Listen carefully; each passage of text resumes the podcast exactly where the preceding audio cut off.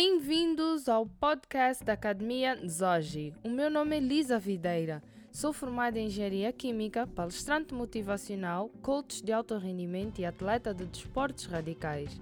Todas as semanas partilho convosco conhecimento, conselhos e dicas sobre desenvolvimento pessoal, motivação, produtividade e organização para ajudá-lo a transformar-se na sua melhor versão como ser humano e a entrar em ação para construir os seus sonhos. Muito obrigada por dedicar tempo para estar comigo. Vamos começar já este episódio. Felizmente temos a nossa convidada Wanda Oliveira, e há um bom tempo que eu já estava ansiosa por entrevistá-la. Lembrem-se, quem tiver perguntas, de comentar uh, em baixo nas redes sociais que nós vamos ler as vossas questões e esclarecer com a Wanda para podermos conhecer um bocadinho mais sobre a história da Wanda e todos os, os, os projetos, objetivos, tudo o que a Wanda alcançou até hoje. Vou ler muito breve a biografia da Wanda para quem não conhece, para estarem a par e podemos iniciar a nossa conversa. Portanto, a Wanda, Wanda de Oliveira, empreendedora, tem um bacharel em Relações Internacionais pela Universidade Técnica de Lisboa e um mestrado em Negócios Internacionais pela Universidade do Minho, em Braga, Portugal. Braga. Só corri, não tenho mestrado, não concluí. Ah, não concluí. o meu LinkedIn, mas não tenho mestrado, não concluí. Não, o que aconteceu? Uh, já, já. Ah, ok, ok. Só para finalizar, é cofundadora da Bantu Makers, um estúdio de startup que constrói empresas usando as próprias ideias e recursos. Em 2017, teve a oportunidade de conhecer o Telmo e o Ricardo, que ajudaram-te não é, a, a, dar asas ao projeto e a fundarem a Bantu Makers, uma empresa que desenvolve soluções tecnológicas para como as plataformas Salo e Ideia. Antes de eu começar as perguntas, agora estou muito curiosa o que é que aconteceu para tu não conseguires terminar o mestrado? Uh, eu desisti do mestrado oh. porque encontrei uma oportunidade melhor que foi começar a minha carreira em tecnologia. Mas eh, caiu assim de paraquedas a proposta? Uh, não estavas a gostar do mestrado? Foi uma consequência de vários acontecimentos. Hum. Uh, porque eu despeço-me do meu trabalho em 2010 na empresa onde eu, onde eu estava a trabalhar, um, porque eu queria criar a minha própria empresa, só que eu não sabia na altura o que é que eu ia fazer, como é que eu ia criar, o que é que eu ia criar. Um, mas ao mesmo tempo que. E fui fazer uma escola de verão, porque eu despedi-me em janeiro do meu trabalho, e depois, como estava a tentar perceber o que é que eu vou fazer, uh, e ao mesmo tempo estava aborrecida porque queria uh, fazer algo mais. Então uh, decidi inscrever-me no mestrado. Uh, enquanto fui fazer uma escola de verão em, em empreendedorismo, foi uhum. numa universidade, na Universidade Nova de Lisboa, que era, foi a primeira universidade a dar os passos para pôr mais pessoas a, a criarem os seus próprios negócios. Então, um, e, e depois da escola de verão, uh, e também fui, atenção, também fui fazer o mestrado também um bocado por pressão social, ou melhor, familiar, porque os nossos pais querem sempre que o melhor. continuemos a estudar, a fazer o mestrado, o doutoramento. Sério? Um, Estavas então, a pensar em doutoramento também? Eu também estava a pensar em doutoramento, sim. Um, então pronto, eu fiz, uh, fiz a inscrição para o mestrado um bocadinho mais naquela, não tenho nada a perder, portanto não, não, uh, não vejo qualquer impedimento, não vejo qualquer. Porque é que eu vou estar aqui a tentar bater de frente, não é? Com a minha mãe, vou-lhes fazer a vontade, vou-me inscrever, vou-me inscrever no mestrado. Uh, mas depois, durante o mestrado, uh, continuei a tentar. Aliás, eu criei, posso dizer, a minha primeira uh, a minha primeira startup dentro da, de, durante o tempo que eu estava a fazer o mestrado. Convenci mais três colegas a juntarem-se a mim. A desistirem. Uh, fizemos o pitch de uma ideia. Não a desistir, não, a juntarem-se a mim a criarmos uh, ok, ok, ok. Estou a brincar. A ideia. Então, eu fiz o pitch da ideia. Eu, era um problema que eu tinha, queria resolver. gostaram também. Então convenci-os a participarmos num, num concurso de, de startups. Uh, startups, yeah. Uh, concurso universitário. Um concurso universitário, oh, sim. Nice, nice. Um, na verdade era um concurso a nível europeu, eh, que a nossa universidade era parceira. Um, e participamos, um, e então depois aí surgiu, durante uh, esse concurso, foi quando eu fiquei a saber de uma oportunidade para fazer um intercâmbio num outro país, na, nesse caso era na Alemanha, uh, e como tinha tudo a ver com o que eu gostava, não é? Eu, ok, quero viajar, quero conhecer outras pessoas, era um intercâmbio internacional um, com pessoas de todo o mundo, eh, nesse ano foram mais de 80 países representados nesse inter, intercâmbio. Um, e foi então aí que conheci uma das pessoas que mudou a minha trajetória, um, que é um amigo meu, um, o Marcelo, uh, que ele na altura estava uh, também a trabalhar, ele estava a trabalhar numa startup em Silicon Valley, era um sonho na altura. Nos Estados Unidos. Nos Estados mesmo. Unidos. Uau! Um, então ficamos em contato. E, e quando eu voltei desse programa, um, então o que aconteceu foi continuamos em contato e falávamos via Skype. Uh, e eu dizia-lhe que, ok, eu não sei bem o que é que eu quero criar, e não, não tenho nenhum problema para resolver neste momento. Entretanto, aquela minha ideia fracassou um, porque era uma coisa gira, mas não era uma coisa realmente que eu queria dedicar-me a tempo inteiro. Um, mas porquê não a tempo inteiro? Porque uma coisa que agora, agora faz sentido, agora descobri que quando nós queremos criar, se é para criar uma empresa, não é? É para criar uma coisa séria. Uh, porque temos imensas, uh, temos aqui imenso, tem, há imensos desafios que temos que ultrapassar e principalmente quando não temos eh, um, capital, não é? Não temos o financiamento ou, o investimento é, só, é mesmo nosso, uhum.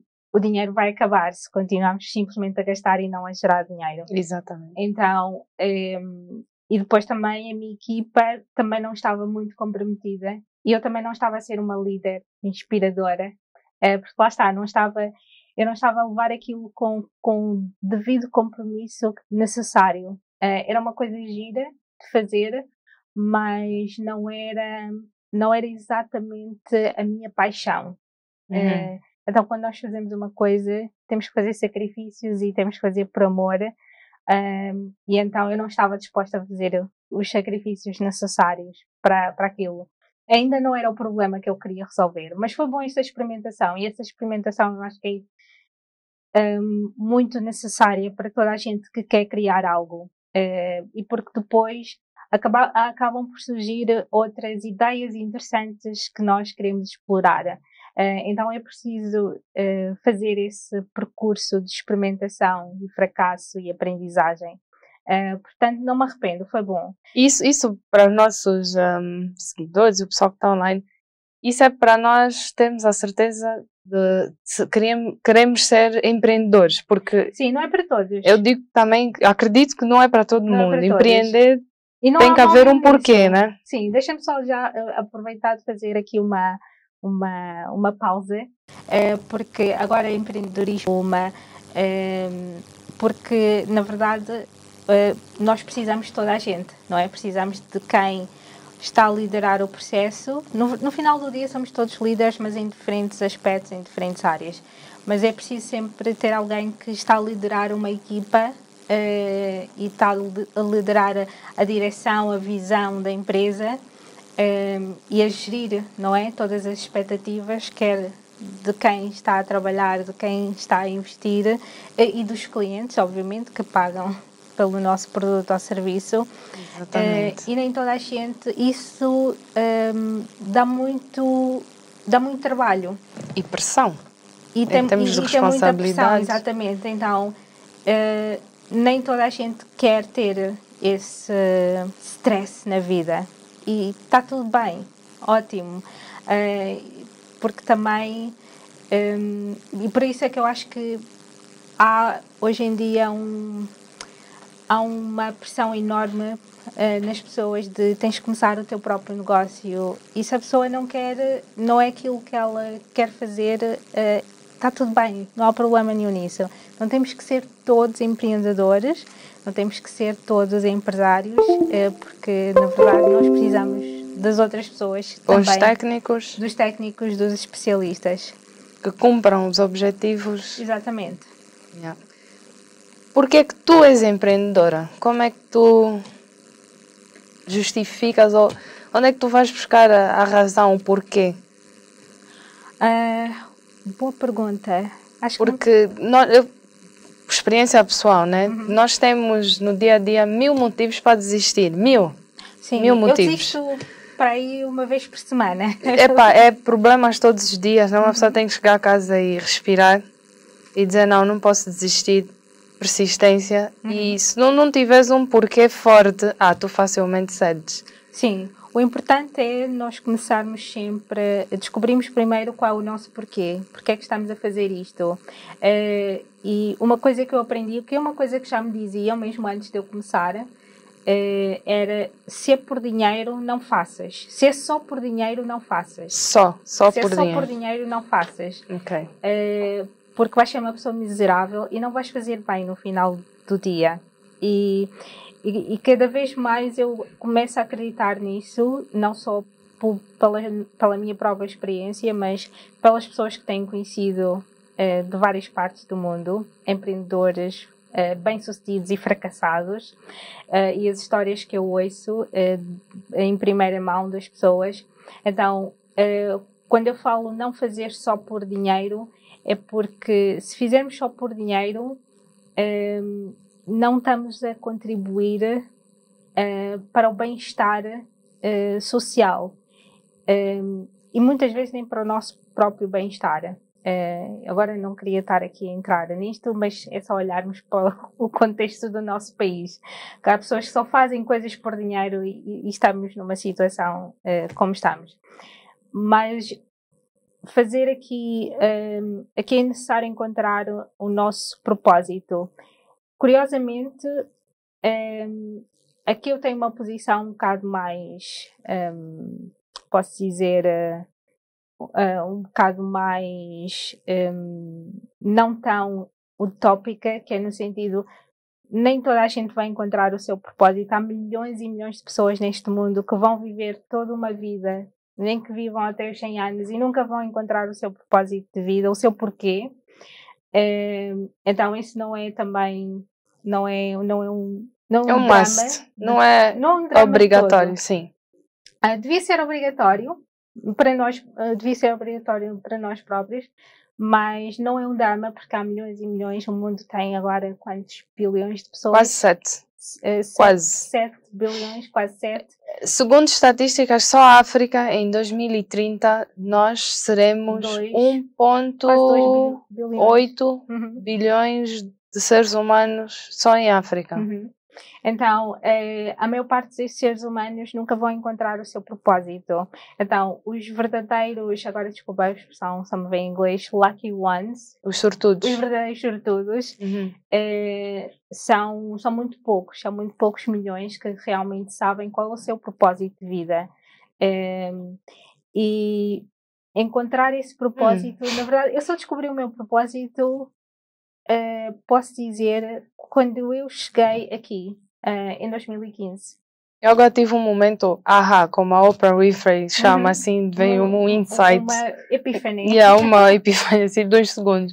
Eu lembro de uma vez estar no metro de Londres, Sim. A conversar. Uhum. Não respondi a tua pergunta, entretanto, mas. A conversar com uma, mas vou-te deixar responder, apesar de que eu sei, pessoal, é o momento da Wanda, mas só partilhar. Estava a conversar com uma senhora mais velha, angolana, que vira-se para mim e pergunta: então, e tu? Uh, quando acabaste os teus estudos, né, que eu estava lá a formar na faculdade, o que é que tu vais fazer? Não queres arranjar um bom emprego cá em Inglaterra? Eu disse: não. Eu quero voltar para Angola e ajudar a reconstruir o meu país. A senhora ficou tão burra a olhar para mim, tipo, a sério, mas tu aqui podes conseguir um bom emprego, um bom salário, não queres ficar aqui. Uhum. Eu já vivo aqui, eu não vou voltar para Angola. Eu disse, não, mas eu quero voltar. Você se quer ficar aqui, fica. Eu não, quero ir para a minha terra, quero ir para o meu país. Uhum. E, e, acho que, sem ter ainda a consciência na altura, eu não sonhava em, em fundar, criar a Academia hoje. Muito longe disso, estamos a falar de. Já vai fazer 15 anos já, este ano, atrás. Mas eu sabia que eu ia voltar e reconstruir. Eu não sabia como eu como queria ajudar a reconstruir o país, mas eu já tinha certeza que assim que acabasse a faculdade eu voltava. Uhum. Tipo, isso não tinha dúvida. Mas diz-me, como é que. Qual é, como é Sim, a razão Sim. porquê, o propósito. O, o porquê, uh, primeiro, um, ehm, a primeira razão que eu posso explicar porque é que eu sou empreendedora é porque eu gosto de resolver problemas. Uh, e porque antes de ser empreendedora eu tinha um trabalho corporativo uh, numa, numa multinacional, então, e comecei a perceber-me foi também esta razão, deixa só explicar então a razão por, pela qual eu me despedi daquele trabalho, que era um ótimo trabalho. Eu costumo dizer, eu nunca tive desempregada um dia na minha vida, porque eu antes de acabar a universidade já tinha emprego garantido, é, já tinha oferta de emprego, neste, neste, caso nesta empresa onde eu trabalhei, Mas não foi, eu estagiei também. Não foi por esquema, nem o não foi por esquema, pai na nem, cozinha? Não, não, não. Foi a única coisa que foi, que eu tive, é, eu fui recomendada, para, um, para aquela posição, mas eu, eu, como tantas outras pessoas, então foi, foi como é que se diz, equitativo aqui a, a oportunidade.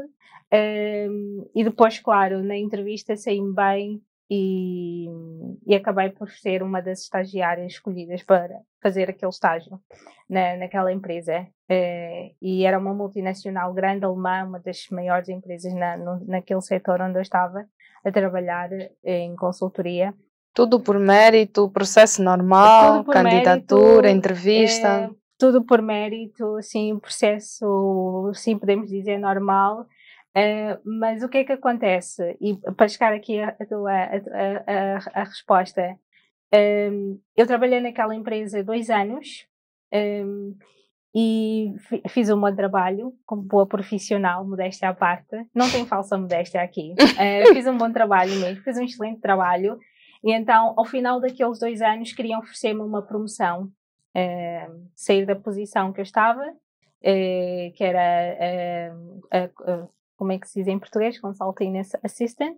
Assistente consultora. Consultoria, consultoria, consultoria sim. sim e queriam oferecer-me uma, uma promoção onde eu ia ter mais responsabilidades, obviamente, ia ter, uh, ia ter um melhor salário, obviamente. Eu já tinha um bom salário, atenção, eu sou uma daquelas sortudas que uh, não posso me queixar desde o primeiro dia, porque tive estágio remunerado, tive, o que é raro, uh, eu, eu, eu, eu estava, estava, fiz isso em Portugal e era muito raro, tipo, alunos uh, que iam fazer estágios e terem estágios renumerados. Então eu tive, tive aqui, posso dizer, imensa sorte. Trocaste euro por Kwanza?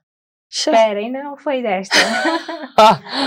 um, então, o que eu aprendi aí foi, embora eu gostasse muito do meu trabalho, uh, não, não que eu gostasse, eu aprendi a gostar do meu trabalho, uh, embora eu gostasse muito da minha equipa, eh, trabalhava e aprendi muito. Eu acho que muito da minha ética de trabalho e, e, disciplina aprendi e trabalhava com alemães, então aprendi dos alemães, Logo eles. aprendi naquela empresa com aquelas pessoas. Um, e apesar de eu gostar muito daquele ambiente de trabalho, muito disciplinado, muito sério, tem plano A, plano B, plano C, não te desvias do plano e tens deadlines e são muito regrados. Gostar muito de, de do, daquele meu ambiente e estar muito confortável na vida uh, naquele momento, uh, percebi que não era aquilo que eu queria. E aí eu já tinha um grande interesse por uh, empreendedorismo, inovação, tecnologia. Então eu já estava a ler, já, já, já estava a ler, já seguia as notícias do que se passava em Silicon Valley. Estamos a falar a partir desde 2009, 2008, 2009 e, e, e, em Portugal ainda não a cena empreendedora em Lisboa não estava ainda ainda estava muito muito em, em fase embrionária. Uh, só há alguns anos só a partir de 2010 2011 12 é que a coisa começa a ganhar a, a projeção. Então uh, eu percebi-me que ok uh, e, e depois naquele momento daquela promoção eu sentei, antes de aceitar, eu fui para casa pensar: se eu aceito isto, uh, se eu aceito esta promoção, quer dizer que eu vou estar ainda mais confortável, quer dizer que vai ser mais difícil eu tomar aquele passo que eu lia, não é? No, nas entrevistas dos empreendedores de Silicon Valley. Ia ser mais difícil tomar aquele passo de sair da minha posição, de sair da minha zona de conforto para arriscar fazer algo novo, diferente. Então, uh, então foi aí que eu decidi, não, uh, eu quero mesmo, uh, aí o meu sonho era ir para São Francisco, Silicon Valley, então eu disse, eu vou me despedir agora e tentar embarcar nesta aventura. Só que, claro, as coisas nunca correm como o nosso plano. Mas foi aí que, que encontraste o teu propósito? Ou simplesmente. Uh, não, aí eu simplesmente percebi que eu queria ser empreendedora. Ainda okay. não sabia bem que, como, mas eu, eu percebi que eu queria criar, percebi que eu queria ir à procura de problemas para resolver, queria criar uma startup, uh, enfim. Uh, mas ainda não sabia bem que problema. Quando eu cheguei aqui é que encontrei o meu propósito. Embora eu já sabia o que, é que era o meu propósito antes de vir para cá, que foi um bocado que me impulsionou, porque depois eu fui, uh, entretanto, moving fast forward. Ah, desculpa. Avançando. avançando. Uhum. Uh, por causa deste meu amigo que eu conheci que vivia em Silicon Valley e quando depois passado estes meses uh, tivemos em contacto e ele uma vez numa conversa ele liga-me uh, estávamos a falar por Skype e ele diz-me: Olha, eu tenho uns amigos em Viena, Áustria, que estão a criar uma startup, criar uma startup e estão à procura de pessoas para se juntarem à equipa deles. Eles tinham acabado de fazer um fundraising, ou seja, uma angariação de fundos, tinham recebido investimento, então tinham dinheiro para contratar pessoas e para fazer parte da equipa. E ele diz-me, e pelo perfil que eles estão à procura, eu acho que tu és uma pessoa que preenche também esse perfil. Então, eu vou-te pôr, se estiveres interessado, eu vou-te pôr em contato com eles. Um, e, e, depois então uh, falas com eles. Já tinha passado um ano, já estávamos em 2011, já no final de 2011 para aí. Uh, eu disse, fiz, estava a fazer, estava a terminar o meu primeiro ano do, do mestrado. Uh, e então eu fiz, tive essa. Foi uma entrevista uh, via Skype com, com a equipa de Viena, do, do Pioneers, que era o nome da organização. Um, e, e depois voei, fui, fui para Viena, uh, fui para a Áustria. Áustria uh, e acabei por ficar a trabalhar com eles. Então foi aí que eu larguei o mestrado completamente. Pronto. Pelo menos tinhas um salário, né? Largar um lugar para ir. Uh, não tinha, sim, tinha, sim. Eras tinha, tinha, tinha remunerada, não? Essa, essa Estavas a trabalhar como uma funcionária de uma startup. Sim, aí, aí ainda estava a colaborar com eles, não como parte integrante da equipa, mas ao mesmo tempo, felizmente eu tinha essa segurança financeira, tinha, hum, tinha, dinheiro, tinha dinheiro à parte, então podia-me dar ao luxo de fazer isso. Uau. Lá está, para contextualizar, aqui infelizmente no nosso contexto angolano é muito difícil para alguém fazer isto, não é? Isso é. é porque infelizmente a realidade de muitas pessoas, de muitos jovens, não, não, não, não permite isso, não tem essa segurança. Tenho mais uma questão. Sim. Há um momento em que tu, para além de teres desistido do teu mestrado, não é? Uhum. E, e abdicado a possibilidade de seres promovida, tu desististe de uma empresa em que trabalhavas em Inglaterra. Tô, Sim, não. Esta empresa eu trabalhava em Lisboa, depois de Viena, ou seja, depois desta, desta minha primeira experiência numa startup em Viena, é que eu decido mudar-me para Londres. Por dois motivos. Primeiro, porque uh, juntei o útil ao agradável. Sempre uh, gostei de Londres, sempre quis viver em Londres. Uh, depois, na altura, também foi por uma questão pessoal. O meu namorado, na altura, também era, era austríaco. Ele também queria ir viver para Londres. Na verdade, ele queria fazer um mestrado em Londres, que era um mestrado que só de uma universidade, nesse caso, o mestrado que ele queria fazer era preferível na, na área dele numa, numa, numa determinada universidade de Londres. Um, e Londres, naquela altura, estávamos em 2013, Londres era considerada já uma startup city, uma cidade startup na Europa, uh, muita parte de Berlim. Então, e nós tínhamos aqui esta, uh, e, e, eu pensei, ok, Londres, perfeito, porque eu falo, falo a língua, uh, não falo muito bem alemão, então, e tive a sorte de sempre trabalhar num ambiente que podia falar inglês. e eu sempre quis viver nesta cidade, perfeito, então vamos os dois mudar-nos para Londres. Um, e porque lá está, é uma cidade startup e amei. Foi, foi uma das melhores decisões que eu tomei na vida, posso dizer. Então, em 2000. Para além de desistir do mestrado. Sim, mas eh, deixa só acrescentar aqui a, cena do mestrado, porque eu percebo que um, educação é super importante. Eu não vou, não sou daquelas pessoas que digam, olha, larga tudo, tipo Steve um, Jobs. Um, dropout, não. Yeah. Uh, eu, e principalmente no nosso contexto, nós precisamos de ter pessoas com melhor nível de escolaridade. Mas ao mesmo tempo, e uma coisa que eu aprendi é uh, o nosso, uh, como é que se diz em português? O nosso canudo não nos, não nos define. Ou seja, aquilo que nós estudamos não nos define. Tanto que eu estudei uma coisa e mudei, uh, mudei a minha, como é que se diz? Mudei a minha trajetória Uh, para quem não sabe, eu estudei para ser diplomata, foi esse meu sonho toda a minha vida, e foi o curso que eu fui fazer. E no final, uh, e no final do curso eu mudei de, como é que se diz? Mudei de, de ideias. Foi, foi também aqui esta, esta mudança que eu tive. Então, o nosso, o, aquilo que nós estudamos serve sim para nos dar bases, mas não tem que definir Uh, não tem que ser, como se diz, uh, set on stone.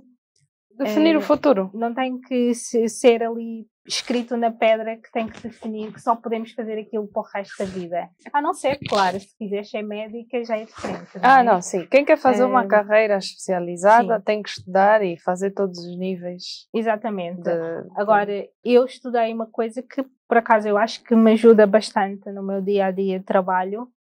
mas eu lá está, eu cresci a sonhar que ia ser a primeira mulher secretária-geral da ONU. Eh, eu estudei para Africana. ser. Uh, não, primeira mulher secretária-geral da ONU. Não existe? Ponto. Nunca houve nenhuma mulher secretária-geral da ONU. Então, esse era o meu objetivo, sim? Ok. Então, esse sabia. era o meu objetivo. Uh, e, e estudei para seguir uma carreira internacional na diplomacia esse era o meu sonho e eu estava tão, como é que se diz, tão focada. focada nesse meu objetivo que eu estudei toda a minha vida, eu li tudo o que era livros relacionados com política internacional, eh, diplomacia, geoestratégia eh, e até hoje ainda sigo e gosto. E o que é que te fez despistar desse objetivo? Lá está, eh, no, no penúltimo ano, que era o ano que nós tínhamos que fazer, uh, que fazer o estágio, começar a fazer o estágio, eu tive este desafio. Tinha, tinha um colega meu, que não era, era do meu curso, mas um ano acima, e que ele era o que estava a estagiar nesta empresa, e ele desafiou-me uh, a experimentar algo diferente. Ou seja, ele disse: Ok, se quiseres fazer um estágio depois, porque o estágio no mínimo eram três meses, então eu até podia ter feito dois estágios se quisesse, que era de três meses. Aliás, esse, esse era o meu plano. Eh, mas não correu como eu queria. A vida é eh, assim. Exatamente. Então, ele, não só este meu colega, que também era, ainda é meu amigo, uh, mas também alguns professores uh, desafiaram-me, ok, experimenta fazer algo diferente, uh, e algo diferente seria fazer um estágio nesta empresa, ou fazer um estágio nesta área, no, no setor empresarial, melhor dizendo, Uh, e eu ainda assim tinha a oportunidade de poder fazer o estágio numa organização internacional. Eu tinha duas potenciais uh, organizações internacionais onde eu podia fazer o estágio. Um, e, e, pronto, eu não estava muito preocupada com isso, e porque eu tinha professores que nos, nos diziam, não só a mim, mas aos meus colegas, que uh, nós estávamos no melhor período que era das nossas vidas, que era experimentar, experimentar fazer coisas novas uh, e descobrir se realmente aquilo que estamos a estudar é realmente aquilo que queremos fazer para o futuro.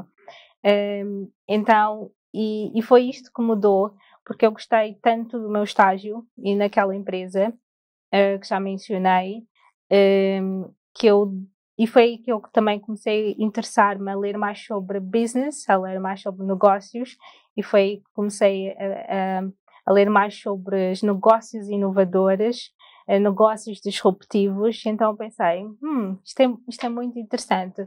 Então, o meu estágio, que era só para ser três meses, acabou por ser seis meses e no final acabei por ter a oferta de, de emprego.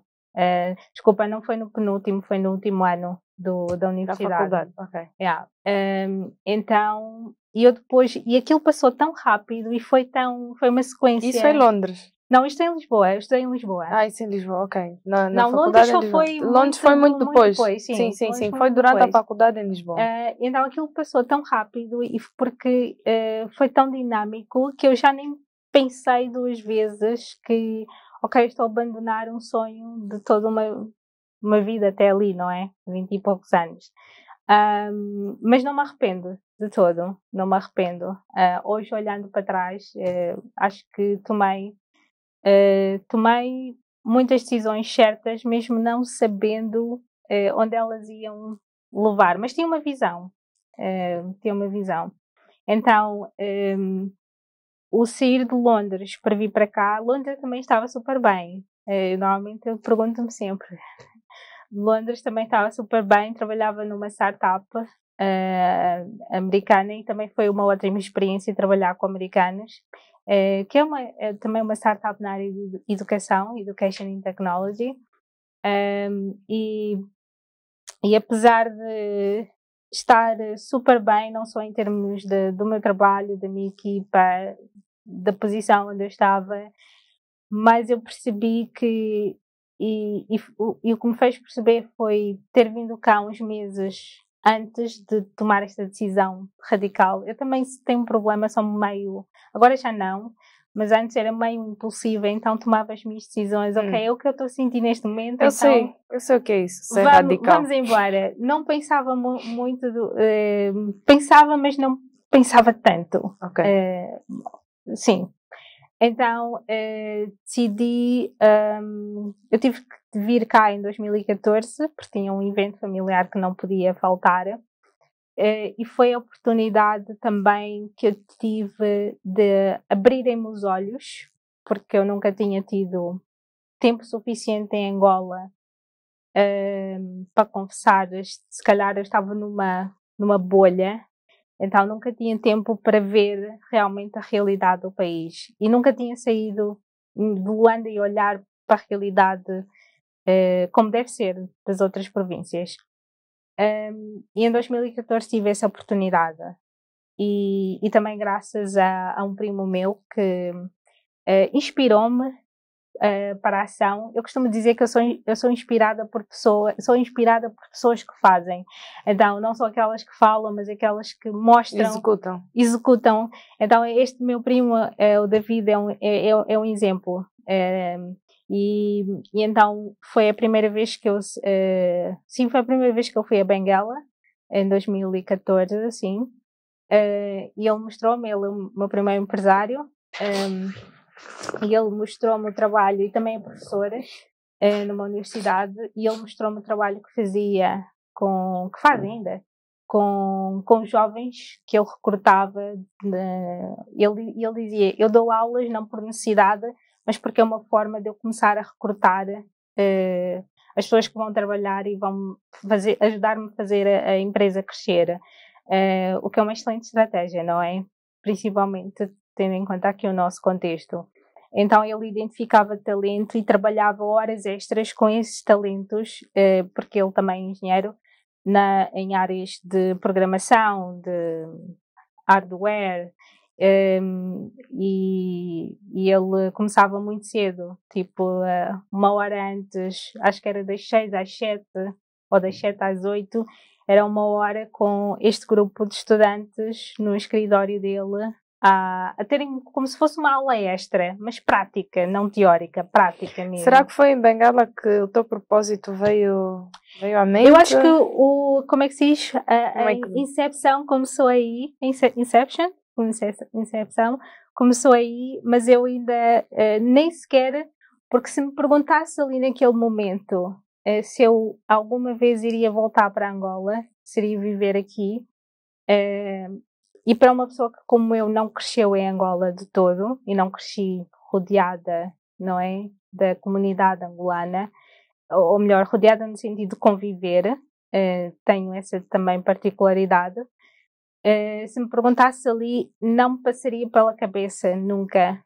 Ali naquele momento eu ia dizer nunca, nunca, nunca irei viver aqui porque aqui não tem as condições que eu preciso para fazer o meu trabalho. Ninguém conhece o que eu faço. Uh, falar aqui, eu dizer, ok, trabalho numa startup, o que é, é uma startup? Uh, ok, uma startup na área de educação tecnológica, o que é, que é isso? Como que é que, é que isso faz? funciona? O que é que isso faz? Uh, funciona na internet? Sim, mas como? então, e ainda hoje as pessoas têm dificuldade de perceber bem o, o meu trabalho, mas na, naquela altura não se falava nisso, muito, as pessoas não conheciam, então eu vinha de uma, de uma realidade muito, muito, muito dispar, muito diferente de, daqui do contexto.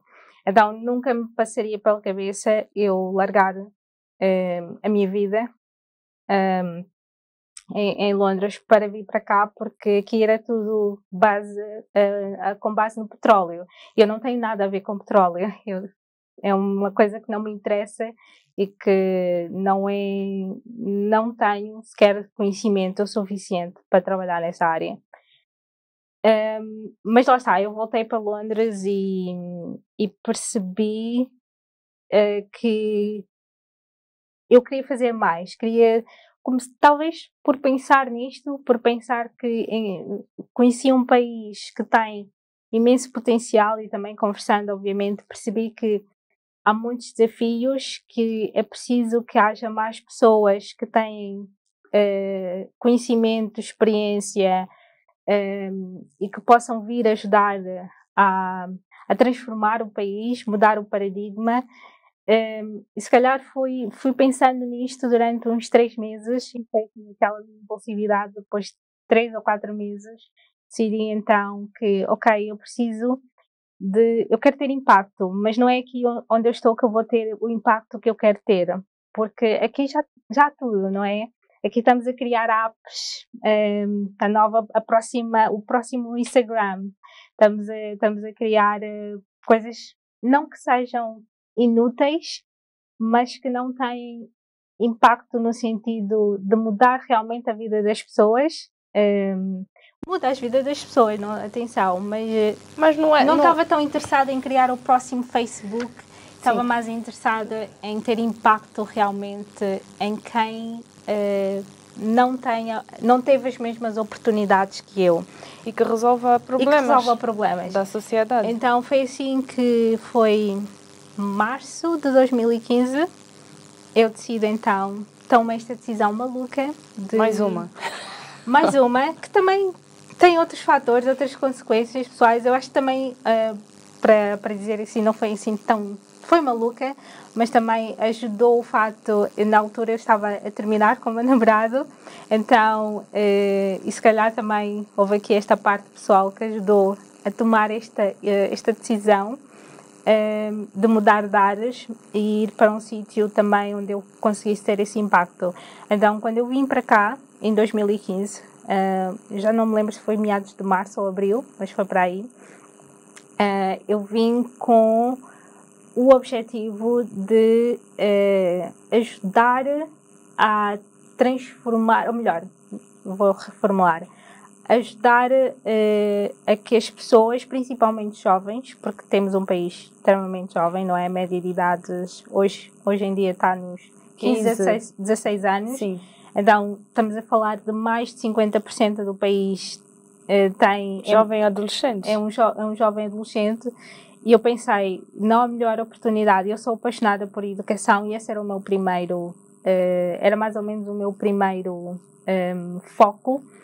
Eh, era eu posso, eu tenho competências, eu tenho experiência, então o objetivo era criar uma espécie de.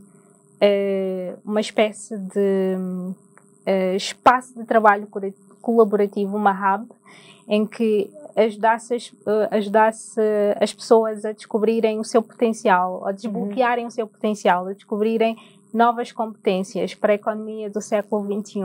Agora já se fala mais da quarta revolução industrial, mas era nisso já que eu estava a pensar nessa altura. 2015. 2015, eh, porque eu olhava e via que, tá, que Angola, é, infelizmente ainda continuamos a ser um país um, um pouco, estou a ser aqui eufemista, mas em muitos aspectos muito atrasados em relação ao resto do mundo. Uh, mas que nós podemos mudar isso. É só termos esta vontade e, esta, e fazer esta ação, não é? Fazer, fazer com que esta nossa ambição, uh, como é que diz, match, um, alinhe alinhe-se com as nossas ações. Uhum. Uh, ou seja, aquilo que estamos a dizer, estamos a, estamos, estamos a fazer. Um, e então uh, o objetivo, e continua a ser o objetivo, mas de forma, a visão é a mesma, mudou a estratégia, uhum. uh, que é ajudar a criar uh, soluções sustentáveis, uh, ajudar a criar uh, essas soluções, produtos ou serviços, transformarem-se em empresas sustentáveis e inovadoras que gerem emprego.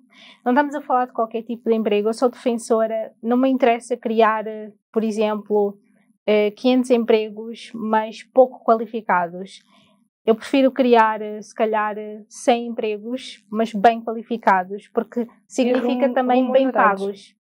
Então, emprego bem qualificado, bem pago, e que se esta pessoa amanhã quiser mudar-se para qualquer outra parte do mundo, vai mudar-se com as qualificações necessárias para entrar no mercado de trabalho. Então, quando eu falo isto também alinhado, uh, e porque eu sigo, lá está, a minha, a minha, a minha parte internacionalista, sigo uh, as questões internacionais e isto está alinhado também aos 17, ob 17 Objetivos uh, de Desenvolvimento Sustentável, os SDGs. Um, então, e um, e um, dos objetivos, que é o objetivo 8, é criar emprego decente. E é nisto que eu, e é nisto que eu me foco. É criar, emprego decente é o funcionário. É criar, criar emprego decente é criar um emprego qualificado e bem pago. Exatamente. Quando nós criamos uma empresa que gera empregos bem qualificados, bem pagos, eh, nós estamos a ajudar ao crescimento da economia, não é? Estamos a ajudar a criar uma sociedade que tem, poder de, tem melhor poder de compra para consumir os produtos e serviços eh, que nós produzimos.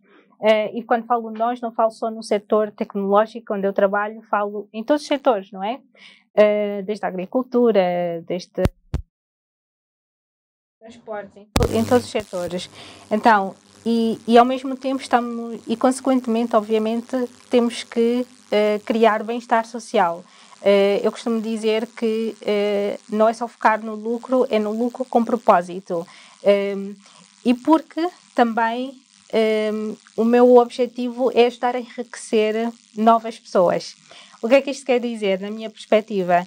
Quer dizer, se eu conseguir criar um leque novo de um grupo novo de empreendedores que, criar, que vão criar as suas empresas, um, que vão gerar emprego, crescimento económico e bem-estar social, estes empreendedores, porque é o que acontece em todas as partes do mundo. Eh, uhum. e a África também não é, não é, não é diferente.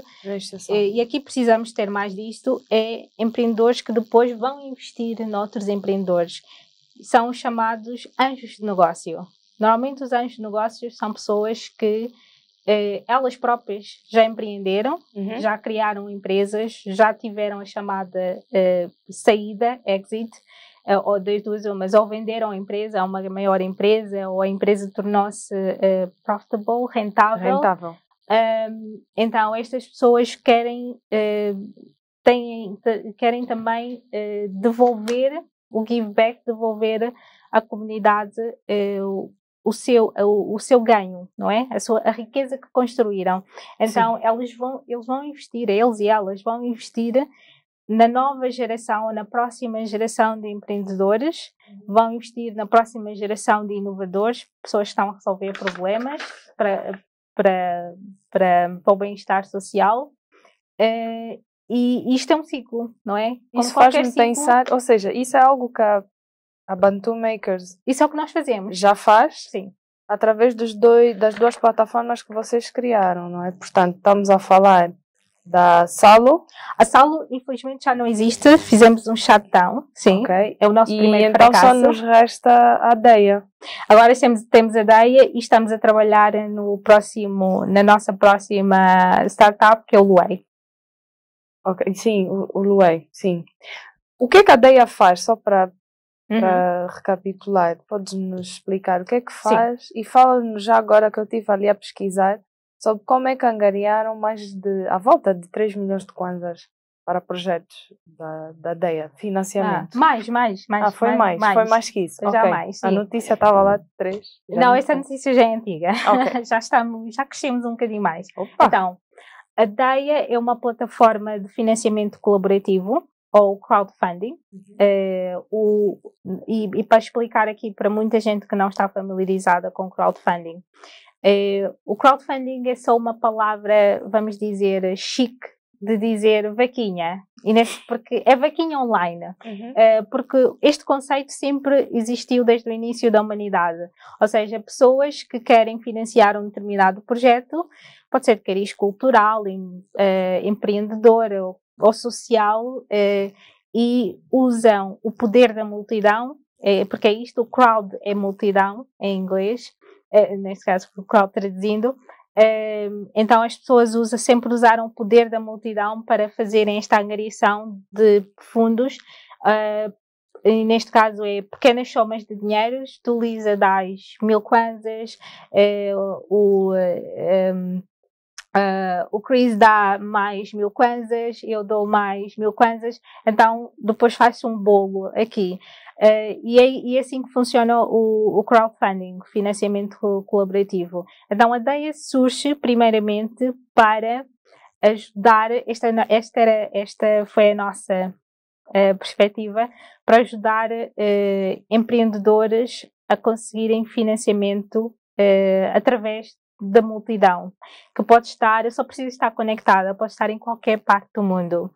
Uh, isto porquê? Porque sabemos que é muito difícil conseguir crédito nos nossos bancos, não é? Uh, para quem quer, ou quem já começou mesmo um negócio e precisa de crescer, uh, e é difícil conseguir acesso ao crédito uh, acesso a, ao financiamento em geral, quer seja através de um banco ou qualquer outra instituição financeira, uh, porque as pessoas depois acabam por não ter uh, as garantias necessárias para dar ao banco e não, ou, ou não têm. Não conseguem cumprir todos, todos os todos requisitos. Todos os requisitos, exatamente. e se tu não tiveres uma rede uma rede com poder de compra, nesse caso para investir em ti, pode ser os teus pais, os teus amigos, a tua família, o teu grupo de amigos e família, eh, acaba sempre por ser um grupo limitado de pessoas. E este é, grande, este é o grande poder do crowdfunding, é o, é o poder que eh, começa a ser popularizado exatamente com, com o advento da internet, não é? E começa a ser popularizado principalmente quando começam a ser, a surgirem e a massificarem-se as redes sociais. Eh, porque o crowdfunding funciona muito através das redes sociais. Aliás, conseguimos ver isso durante a pandemia numa série de lives que aconteceram uh, e as pessoas a partilharem, uh, fazerem angariação.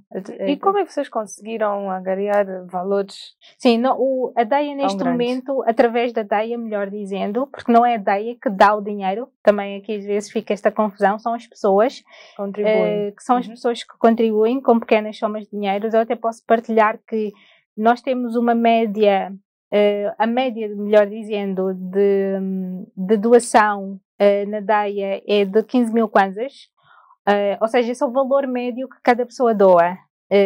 mas há pessoas que doam 500 kwanzas, há outras que doam 1000, outras 2000. Mas compara depois, quando fazemos a comparação do número de utilizadores, 15 mil kwanzas é a média de cada, de cada doação. e neste momento, através da DEIA, já foram angariados mais de 10 milhões de kwanzas uh, para, uh, agora não sei o número do core, mas para mais de 5 projetos de impacto social. Entretanto, só para esclarecer aqui, uh, a DEI começou, começou quando nós começamos, em 2017, foi o primeiro produto que nós lançámos no mercado, da Bantu Makers, Um, e começou com este objetivo de pegar, trazer os empreendedores para a plataforma para que eles possam um, angariar fundos para os seus negócios e fazer crescer os seus negócios no modelo de recompensa, porque o crowdfunding tem quatro modelos, vou só dizer rapidamente, que é o modelo de recompensa, doação, capital ou equity, em alguns sítios vai aparecer equity, e empréstimo que é como se fosse um, é como funcionam os bancos, mas, mas, mas aqui com o twist que é, é, é, é, através de várias pessoas. E as taxas de juros também são significativamente mais, mais baixas. Então, eh, em 2000, no final de 2018, melhor dizendo, uh, minto, ainda no, em 2019, já em 2019, nós percebemos que o modelo de recompensa e o modelo de foco nos empreendedores não estava a funcionar. Por uma série de razões.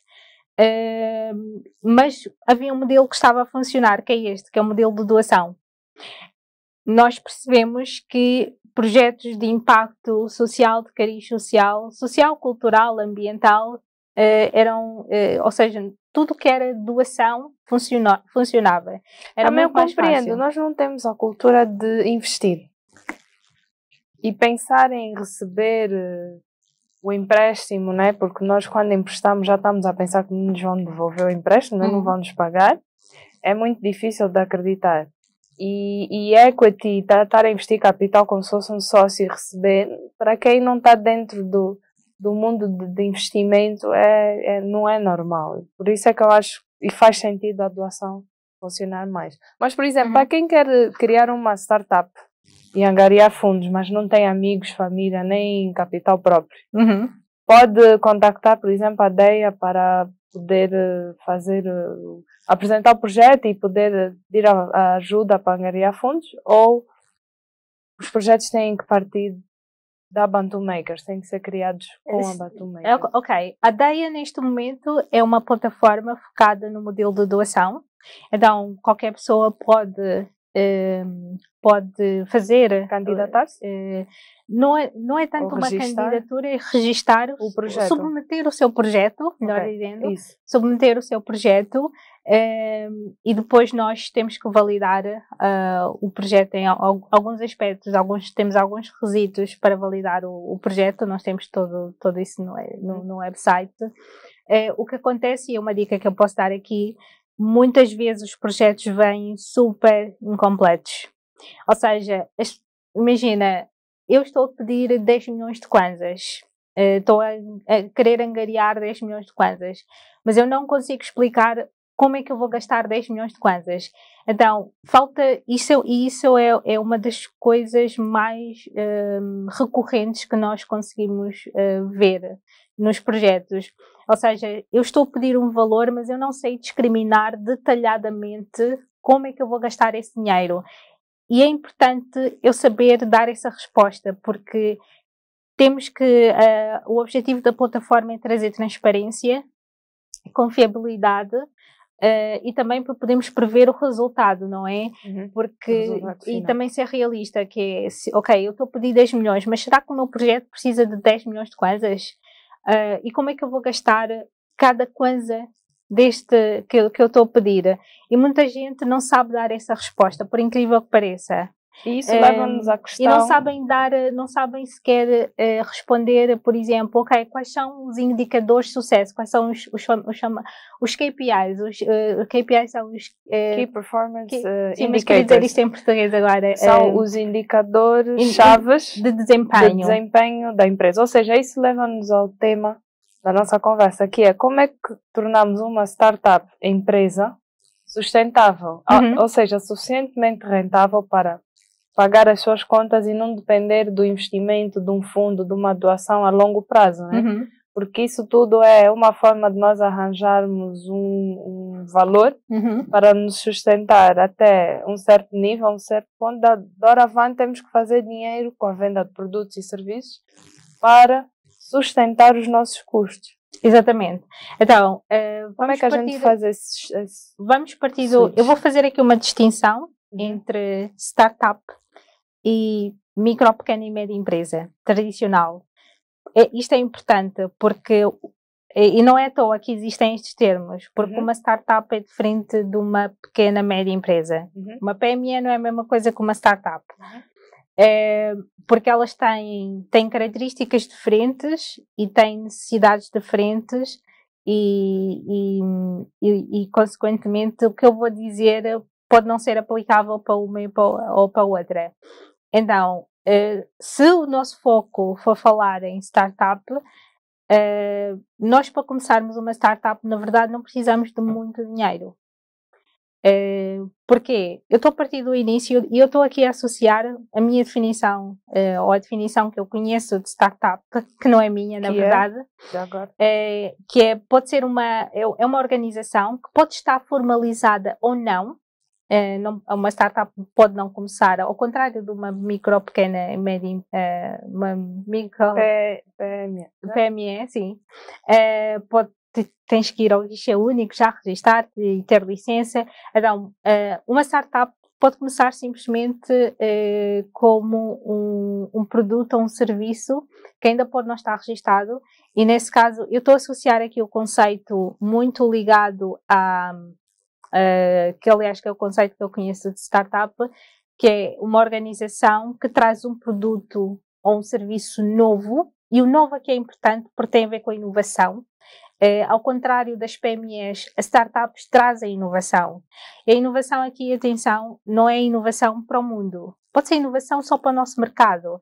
E, e eu, eu, digo isto porque muitas vezes eu ouço uh, pessoas dizerem uh, ah, mas isso já existe lá fora. Sim, lá fora existe, mas aqui não existe. Então, alguém está a trazer algo novo e adaptado ao nosso mercado. Então, eh, e a inovação, há vários tipos de inovação. Eh, uhum. A inovação pode ser radical, que ou disruptiva, que é uma palavra que agora toda a gente gosta de usar.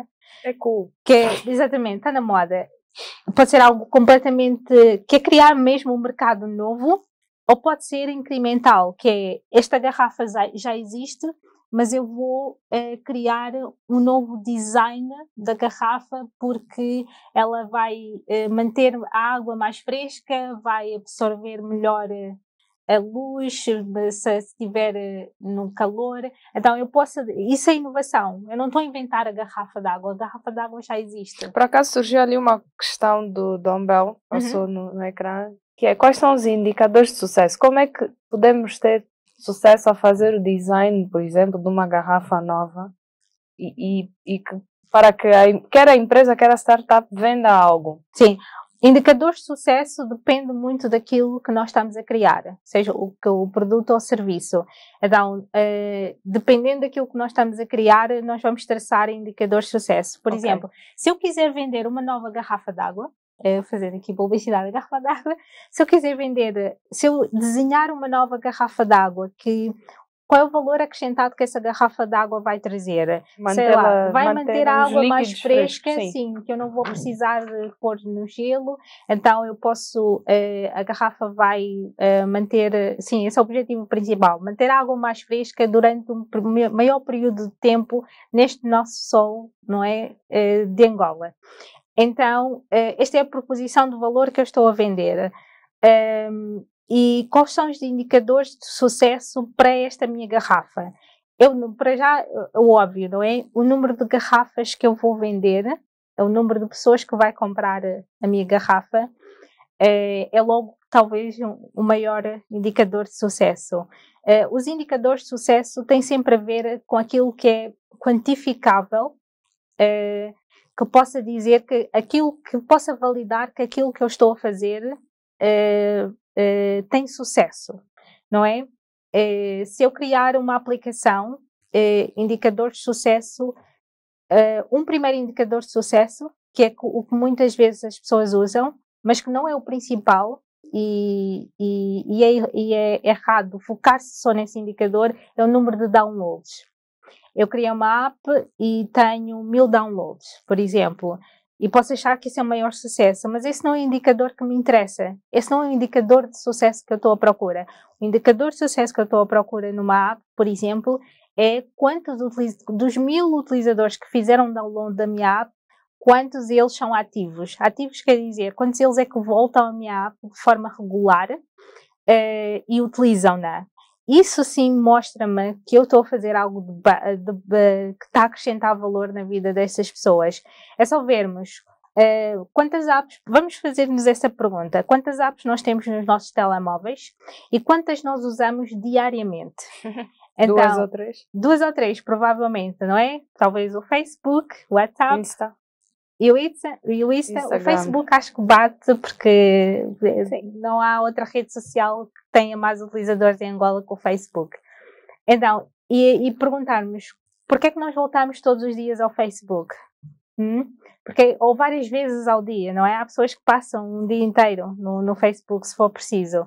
É, então, para o Facebook, não é o número de downloads. Para eles é, é quanto tempo eles nos conseguem manter ativos na, na aplicação. Para além dos indicadores de sucesso, para, pronto, eu tenho uma startup. Uhum.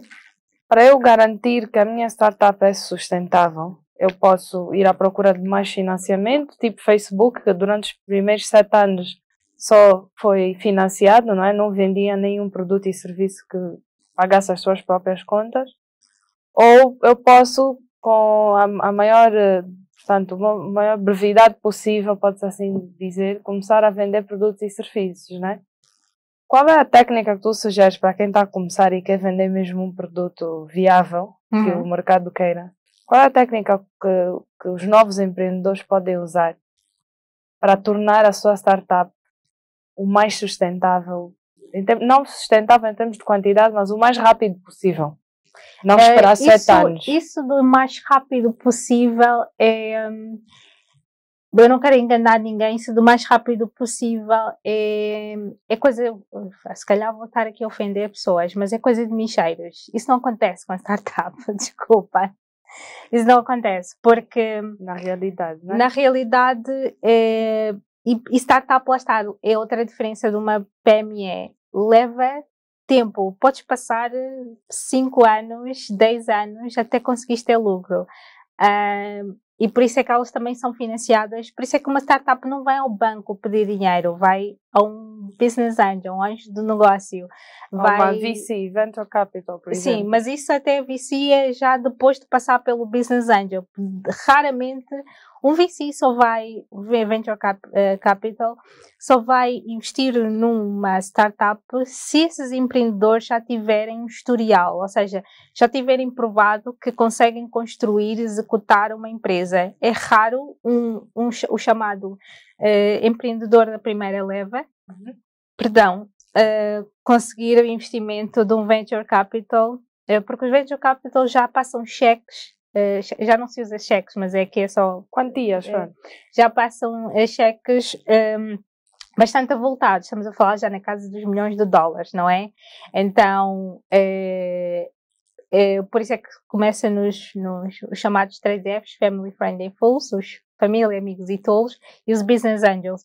Mas aqui para, queria só voltar, acho que acabei por não responder bem a pergunta como eu posso tornar a minha startup sustentável que eu estou a começar. E aqui acho que vou alargar um pouco, porque nem toda a gente quer fazer startup, muita gente quer simplesmente criar o seu próprio negócio, que pode ser um produto um, normal, sei lá, podem querer vender sei lá, cosméticos ou. Mas o foco bolos. aqui é mesmo. Aqui é, aqui é startup. startup, ok. Uhum. Era só para. A nossa área aqui é, startup. é startup. O tema de hoje é então, startup. Então, se uma startup Uh, e novamente tem que estar ligado, tem que ser uh, algo inovador e, e, lá está, a inovação não precisa de ser uh, criado de raiz, de totalmente nova. Que não existe lá fora, por exemplo. Exatamente. Em Angola, é? Tem que ser inovador e tem que ser escalável. Essa é outra distinção. Criar uma startup é diferente de abrir um restaurante, a não ser que queremos abrir o um restaurante para ser uma cadeia internacional. Isso é diferente. Okay. E tem que trazer algo inovador, não é? Como é que eu vou fazer um restaurante criar ser um, algo internacional? Mas eu, por exemplo, eh, mas aqui, por exemplo, podemos pensar, eh, eu posso começar uma startup com menos de, vou dizer, eu não sei se estou aí muito longe, mas com menos de 100 mil kwanzas. Como é que eu faço primeiro para conseguir esses 100 mil kwanzas? E estou a falar de 100 mil kwanzas para uh, e, e, tem que estar aliado também aqui a tecnologia, porque é a tecnologia que nos ajuda a escalar. Não há outra forma. Tem que ser digital. Não há outra forma. É a tecnologia que nos ajuda a escalar.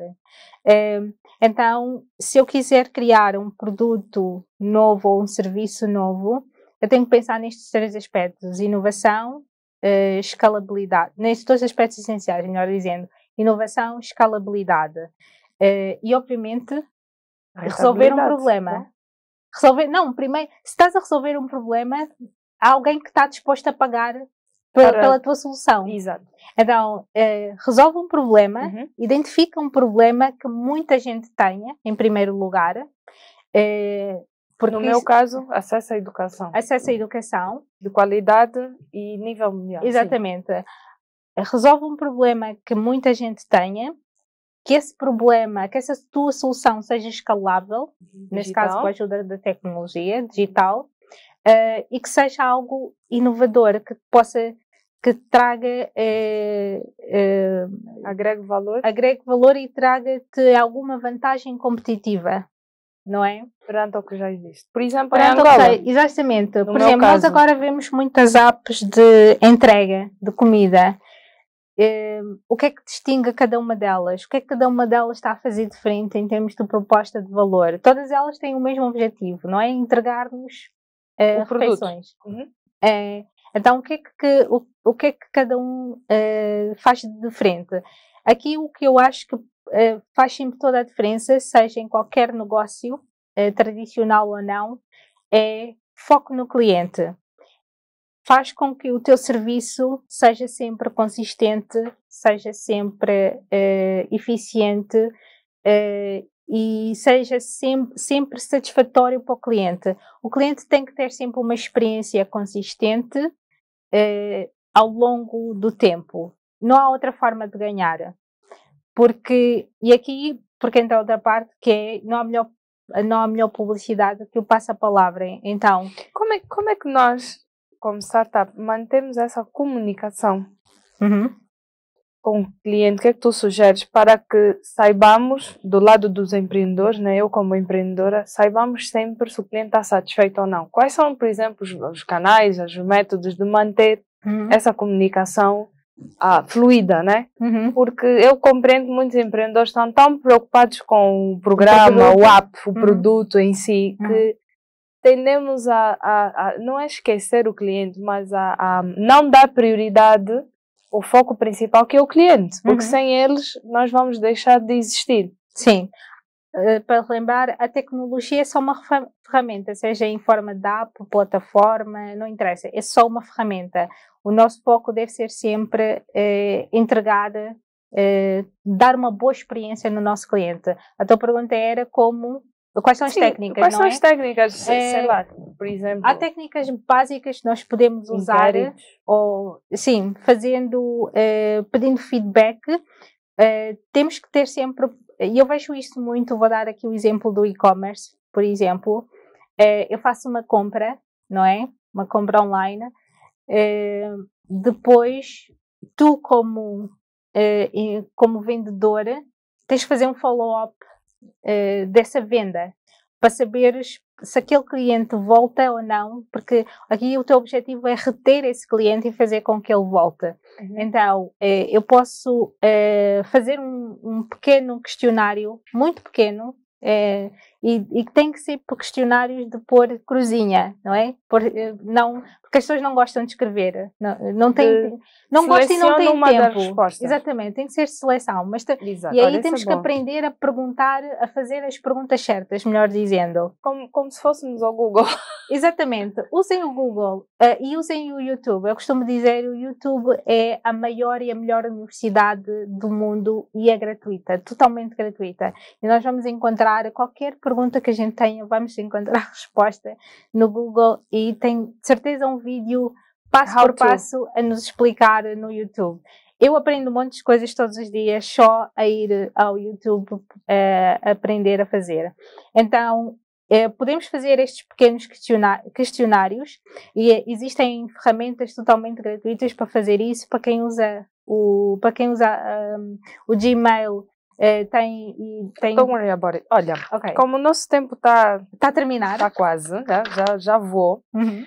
Eu vou fazer aqui algumas perguntas que eu vou voltar um bocadinho para a nossa Wanda, para uhum. conhecer uhum. um bocadinho a Wanda.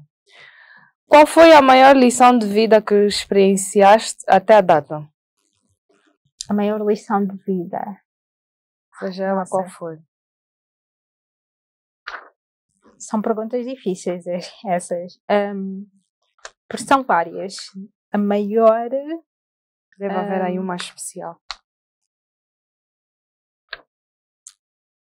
Um, a maior talvez foi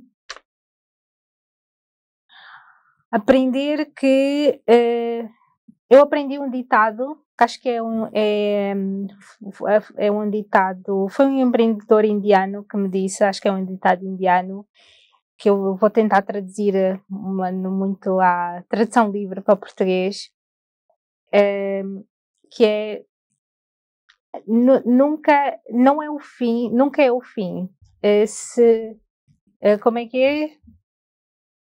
Um, ou seja, vou tentar pôr desta forma, não estou conseguindo fazer a tradução correta para português. Talvez eu consiga ajudar. Uh, ok. Um, eh, it's not the end, it's just a bend. Pois, eu não consigo traduzir. Não é o fim, mas sim o percurso? Não é bem nesse sentido, é no sentido que uh, vamos encontrar imensos desafios, vamos fracassar e vai parecer sempre que estamos no fim da linha, que já, há, há, coisas que são, parecem que são impossíveis de fazer. Uh, mas não é o fim, é só simplesmente uma uma curva, um, é uma, uma curva, curva contra é um curva, desvio, um exatamente. Um, e que parece que é um desvio que nos vai levar, se calhar, a um precipício, mas não, uh, nem sempre é assim. E, e, e, no final do dia só depende, uh, aconteça o que acontecer, nós não controlamos aquilo que nos acontece muitas vezes, na maior parte das vezes, mas podemos controlar a forma como vamos reagir àquilo que nos acontece. Não sei se estou a fazer sentido. Ou seja, o, nós não temos poder sobre o que nos acontece, um, mas temos poder de, de, da nossa ação de, sobre, uh, esse, uh, sobre esse acontecimento.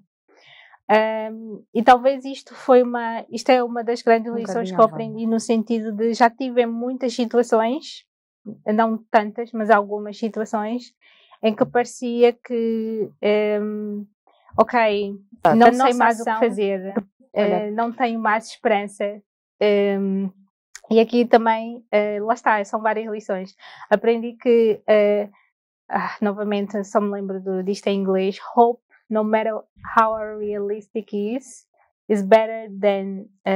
ou seja, ter esperança, por mais irrealística que ela seja, que, que seja uhum. é sempre melhor uh, do que desesperar por mais uh, por mais realista que possa parecer. Não sei se faz sentido essa forma Talvez faça ali para o pessoal. Olha, okay. nós temos mais uma pergunta que já passou, mas vou uhum. pedir à produção para repetir. Um, fala sobre consultoria, qualquer coisa, prestação de serviço. Uhum. Um, olha, temos ali um comentário, isso é verdade, especialmente hoje com o Covid, né?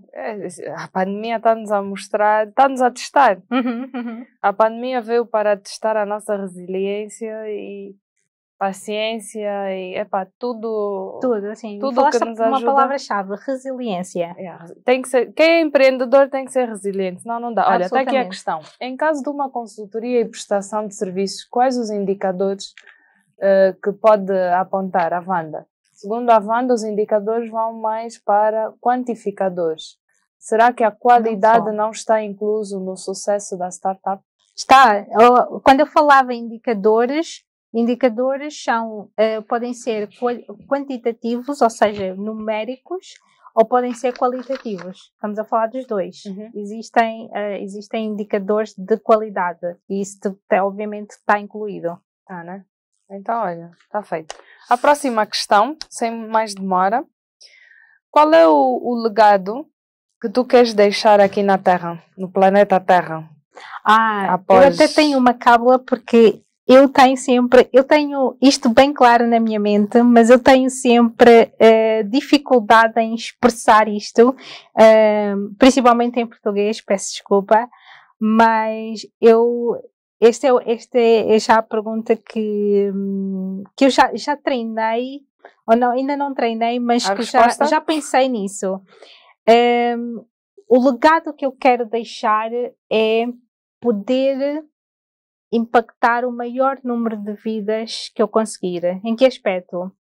Uh, poder olhar para as pessoas que uh, passam por mim ou passam pela minha vida e poder ter contribuído de alguma forma para que essas pessoas possam estar a viver o seu aquilo que eu chamo o seu potencial máximo, possam estar, uh, possam ter descoberto uh, o que é que gostam de fazer, o que é que querem fazer, possam ter ganhado competências para fazerem aquilo que realmente gostam.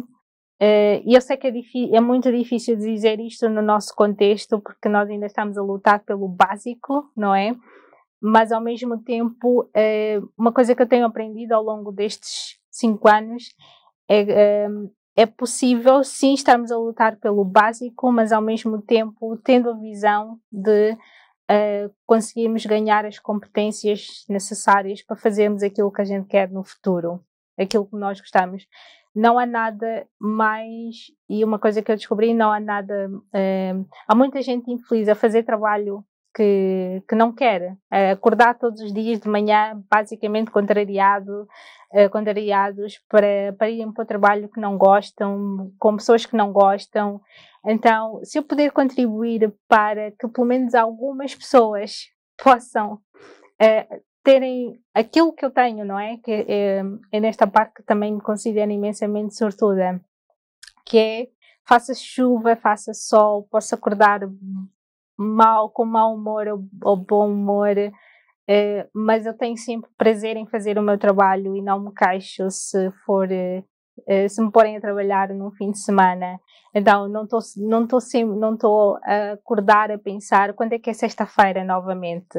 Um, então, é este impacto que eu quero ter na vida das pessoas, para elas poderem viver o seu potencial máximo. Se eu conseguir impactar algumas vidas nesse aspecto e que elas também depois consigam impactar outras vidas, melhor. E faz aquele efeito um, o efeito de quando atiramos uma pedra na, na água uhum. que cria várias ondinhas uhum, e essas uhum. ondinhas depois batem no outro objeto que criam outro. Exatamente. É assim sucessivamente. É, e, e sim. É, então, Surgiu ali uma pergunta sim. da Glória a perguntar qual é o conselho que a Wanda poderia dar para quem quer fazer uma carreira em termos de, de acho que a pergunta falava em termos de carreira profissional, uhum. Eh, em termos de nesse aspecto, né, de poder... Eh, Carreira profissional em empreendedorismo ou qualquer... Eu acho que seria uh, trabalhando para uma empresa. Eu vou pedir à produção para repetir a pergunta, por favor. Uhum. Mas enquanto isso, e dando continuidade a, ao que estava a falar, o que é que tu gostarias que as pessoas falassem sobre ti quando fores? Porque já vi que vais deixar o teu legado, né? Mas como é que tu gostarias que as, que as pessoas falassem? Olha, está aqui a pergunta, peraí. Uhum. Qual okay. é o melhor conselho que a Wanda pode dar para ajudar a planear uma carreira em vez de simplesmente trabalhar para manter um emprego? Olha, Acho que aqui questão. voltamos Sim. para o propósito, né? Sim. Uh, Porque o propósito nem sempre é para planear né? uma carreira em vez de simplesmente trabalhar para manter um emprego. Um, aqui é nós percebemos aqui há duas há uma coisa que eu por acaso foi uma professora minha na universidade que ela, ela apresentou isto de forma muito realística, muito realística, que é uma coisa é a nossa paixão, uh, os nossos talentos, outra coisa é adaptar no, as nossas paixões e os nossos talentos à realidade. Uh, e aqui onde eu, aqui eu não vou embelezar, é mesmo, eu não sou daquelas pessoas que vai dizer simplesmente, olha, segue, segue, segue, segue a tua paixão. Segue a tua paixão, não. Acho que temos de ser realistas. Uhum. Nós vivemos uh, na era da economia digital. Uh, mesmo que Angola possa estar um bocado atrasada em relação a outras partes do mundo, este é o caminho. E aliás, a pandemia já nos veio dar acelerar, aqui acelerar este, um, fazer um esse avanço. Uhum. Hoje em dia, e agora aqui vou fazer uma crítica também ao nosso sistema de ensino, porque eu pelo menos considero, e porque falo já com muitos eh, estudantes do ensino médio e universitário principalmente, e percebo que as universidades não estão a preparar os jovens para as, as necessidades do mercado real. E então aqui, e o que eu, eu vou dizer aqui o que eu digo a estes jovens com quem eu tenho falado, universitários, que é, ok, novamente, nós não controlamos uh, a qualidade, ou melhor dizendo, nesse caso não, não temos o poder necessário ainda para uh, controlar a qualidade de ensino que as universidades nos estão a dar. Então, como é que eu, como estudante, eu posso preparar-me para aquilo que o mercado quer? Eu tenho que descobrir o que é que eu quero fazer. Eu quero ser designer. Ok, a universidade não me está a dar as ferramentas e os recursos necessários então eu vou à procura por mim mesma, tenho que ser autodidata. É a única forma. Então, nós temos uh, onde é que eu posso ir se eu não tiver internet em casa? Uh, temos as mediatecas, tem, tem alguns espaços já também uh, públicos. Ou até mesmo do coworking. Exatamente. Que pagar para Sim, não, mas eu estou ainda a falar de sítios de acesso mais livre e gratuito. Então, e novamente volto a repetir, peguem no Google, vão ao Google para aprenderem uh, tudo e mais alguma coisa, vão ao YouTube para aprenderem tudo mais alguma coisa. Aquela, uh, aquela uma hora que eu tiro para estar nas, nas redes sociais, seja Facebook ou Instagram, eu posso tirar aquela uma hora e disciplinar-me para aprender algo. Eu posso pôr, este ano eu quero aprender uh, a programar, então nem que seja só uma hora por dia. E claro que com o hábito uh, aquela uma hora vai se, vai se transformar em mais horas. Mas aqui é no sentido para nos prepararmos para uma carreira e não só para um trabalho, para um emprego, uh, nós temos que descobrir o que é que nós gostamos de fazer e o que é que nós queremos fazer e nos vemos a fazer diariamente de forma rotineira, é assim que se diz, de forma repetitiva, rotineira, repetitiva, uh, ao longo das nossas vidas. E que nos traga um sustento. E que nos traga um sustento, lá está. Uh, então, nós podemos uh, uh, alinhar isso. se eu gosto de fotografar, quero ser fotógrafa. Que, outra, se eu gosto, que outras alternativas eu tenho para tentar fazer aquilo que eu gosto e que me traga rendimento? Então, se eu não sei como, eu vou pesquisar quais são as saídas, não é? Eh, profissionais com, para quem tem estas competências. algo que os nossos jovens então, têm é, que aprender, que é isso sim. que tu dizes, que é conseguir ter a capacidade de, de, de projetar, autoprojetar-se, ou seja, visualizar o que é que seria o futuro uhum. deles daqui a cinco anos. Por exemplo, um fotógrafo, eu vejo várias formas de um fotógrafo hoje, na era digital, fazer dinheiro. Sim, por exemplo, ele pode agarrar em fotografias e fazer fotografias personalizadas para as pessoas venderem, mas ao mesmo tempo ele pode agarrar nessas fotografias e pôr numa, numa base de dados online de fotografias que paguem pelos direitos do uso da sua fotografia original. Uhum. Por exemplo, as bases de dados agora têm passado um bocadinho um, a publicidade do, um, do Angola, Views of Angola, uhum. que é uma base de dados de fotografias tiradas em Angola uhum. que mostram tudo o que Angola oferece, não só o rosto, o retrato de pessoas, mas paisagens, a, a beleza natural e que pode ser revendido no formato digital. Exatamente. Mas o fotógrafo pode fazer dinheiro num casamento, num aniversário, num evento, em, em, formato de cobertura, mas também Até pode, pode vender editar... os seus serviços para empresas de vários formatos. Deixa-me só acrescentar aqui, falando em carreira, um, aquilo vou partilhar aqui, não sei se alguém, ah, para, quem, para aqueles que não estão necessariamente interessados em criar uma empresa, mas querem seguir uma carreira uh, no setor tecnológico ou na, ou na, nas TIC, um, há, há várias carreiras que estão, uh, ou melhor, há várias competências que estão muito em falta no nosso mercado e que as empresas ainda têm que fazer, ou têm que ir buscar lá fora, ou têm que fazer outsourcing. Buscar lá fora agora está mais difícil, não é?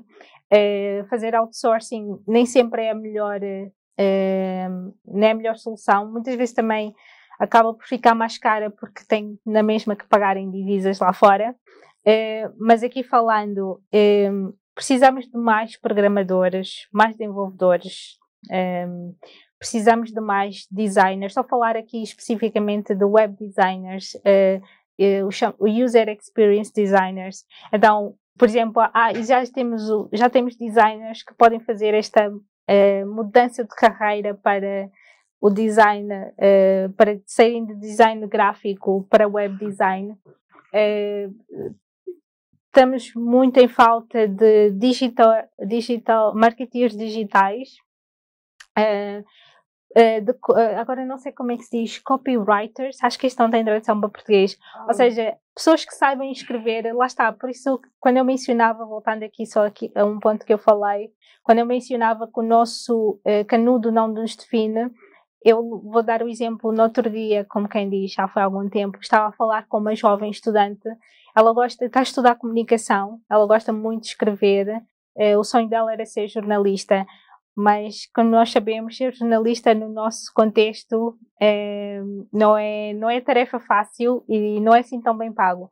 Mas há uma profissão que está muito requisitada Uh, e vai cada vez mais continuar a estar requisitada no nosso contexto e não só, que quem souber fazer isso consegue fazer isso para qualquer parte do mundo, uh, principalmente souber falar inglês ou outra língua, uh, que é os, os, chamados copywriters, ou seja, uma pessoa que saiba escrever muito bem, que saiba um, que saiba como é que se diz?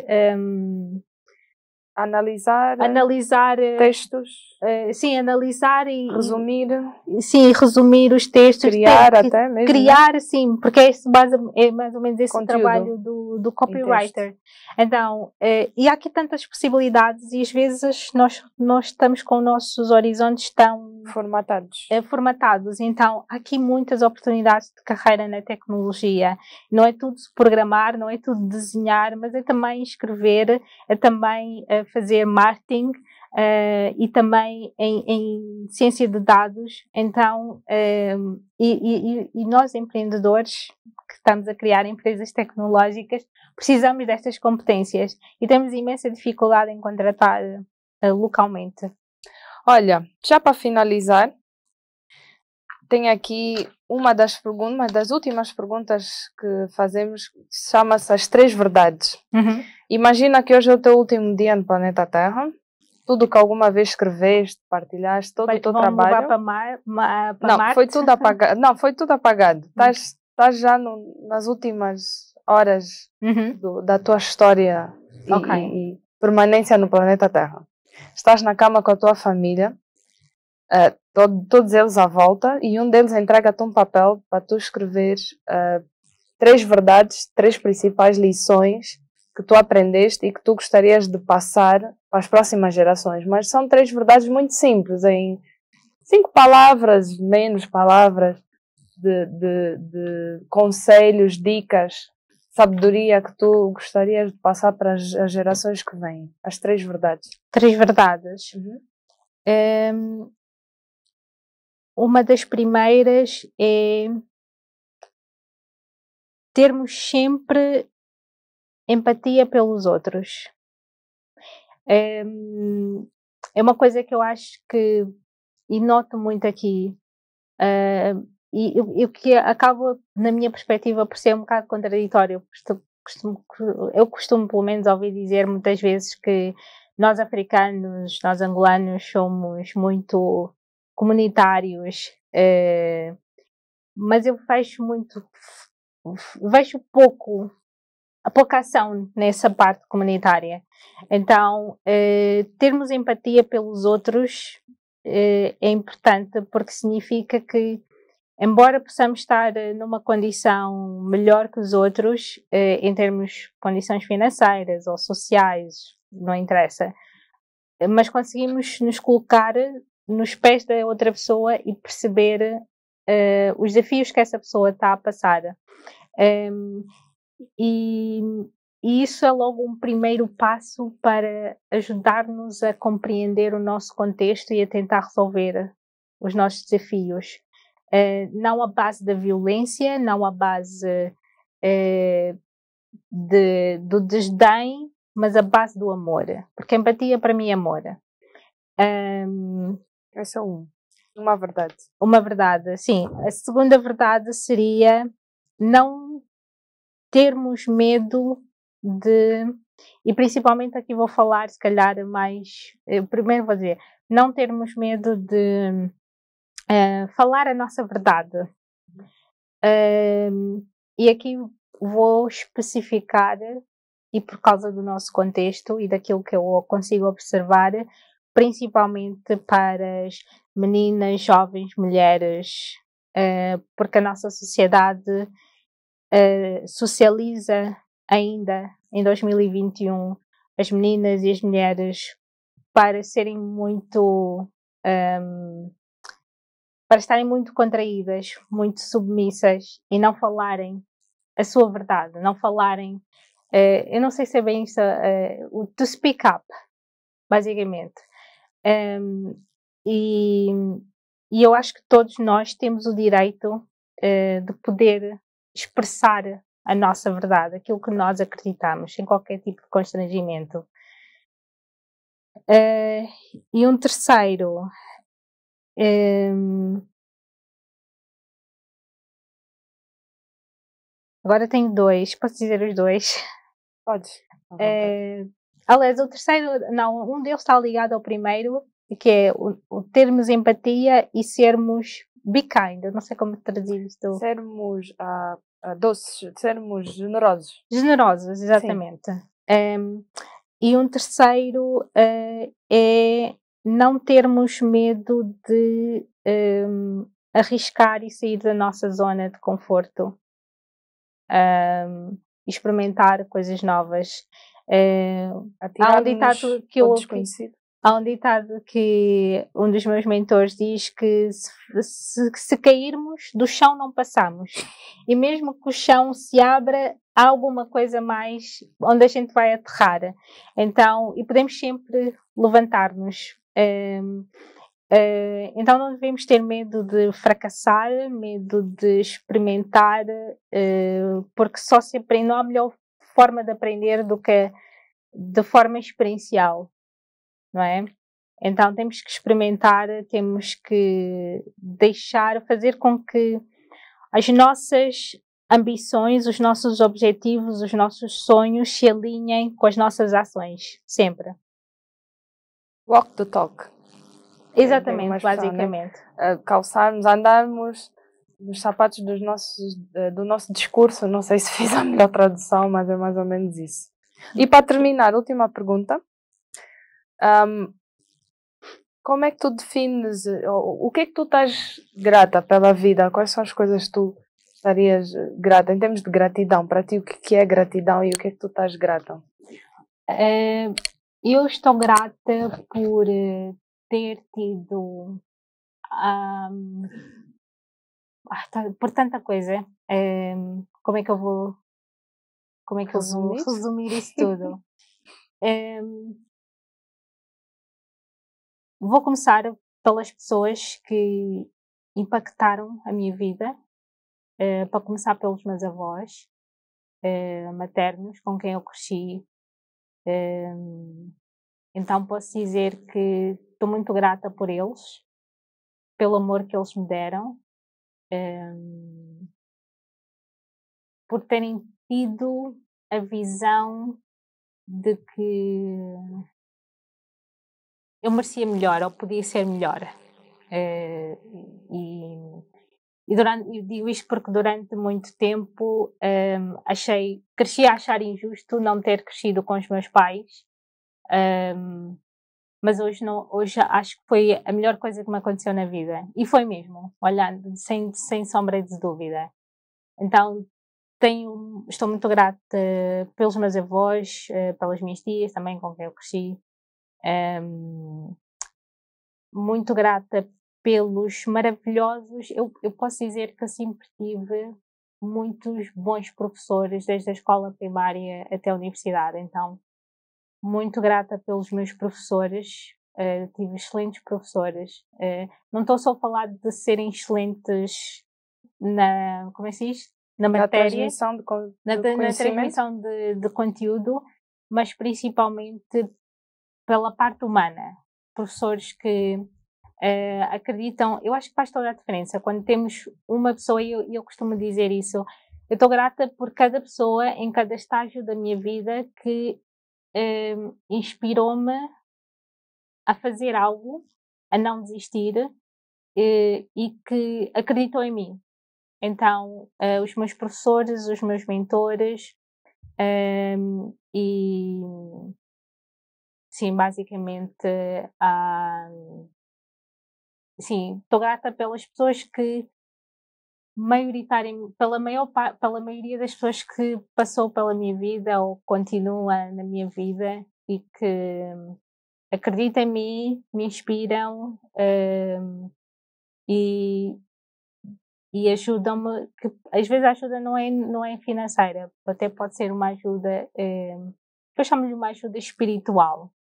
Eu não sou Emocional. religiosa, mas é uma ajuda, eu acho que é uma ajuda eh, espiritual. Yeah. Mas isso, isso ajuda é porque tu pediste ou as pessoas deram-te? Não, não, não, ajuda sem, sem pedir, sem pessoas voluntária. que vêm, eh, lá está, é, uma coisa que aprendi isso também um dos meus mentores disse-me, e eu, eu consigo ver isso, que é quando nós começamos a fazer, a ajuda sempre aparece. Isso é Daí a diferença de falar e fazer. Porque uma coisa é falar e ninguém Todo nos está a ver fala. a fazer, exatamente. Uhum. Mas quando nós começamos realmente a fazer, eh, as pessoas, a, a ajuda aparece. Eu acredito que o universo conspira a nosso favor, de certa forma. Exatamente. Há uma energia. Uhum. Nós só precisamos de criar o chamado momentum, criamos a inércia. E, a, e aproveitar esse Para momento. pôr em movimento e depois é, aproveitar o balanço e não parar. Exatamente. Querendo ou não, aliás, querendo mesmo, se acreditarmos e se quisermos do fundo do nosso coração, acredito que tudo é possível. Uhum. Às vezes, é a tal, a tal, tal história, não é? Às vezes, quase sempre os planos não vão exatamente como nós como queremos. Mas eu não eu tenho acredito... nenhum plano até hoje que tenha corrido como não, eu planeei. Como no papel. eu sou a pessoa que planeia mesmo. Como, como a gente põe no papel, uhum. nunca. Então a pandemia veio nos mostrar que business plan e tudo que pões no papel é para ir para o lixo da noite para o dia uhum. por causa de uma simples razão, um Covid, né? Uhum, um Covid-19. E, mas eu, eu acredito muito em, em energias, acredito na lei da atração e todas essas teorias que agora cada vez mais há a física quântica na parte da ciência está a provar que existe e vai sempre existir. E eu acho que, como empreendedores, nós temos que ter essa valente académica, mas também espiritual, psicológica, emocional. Quer dizer, são tantas componentes alinhadas para realmente, quando começamos a fazer as coisas acontecerem. Olha, Vana, uhum. muito obrigada. Obrigada eu. Parecendo que não, estamos aqui há 1 hora e 45 minutos. Oh, o nossa, tempo voa. Muito. A conversa quando é boa, né pessoal? O tempo voa, é, é algo incrível. Eu tinha mais umas perguntinhas, mas resolvi skip, dar aqui uns pulos para não nos estendermos muito, mas as principais foram respondidas, foi muito bom. Uhum. Muito obrigada. Estamos obrigada todos, eu. eu e a equipa, estamos todos muito gratos pela tua presença. Eu estou grata pelo convite. Obrigada, obrigada mesmo. Espero que o pessoal online eh, tenha curtido. Claro, muita gente vai ter acesso pós-live. Uhum.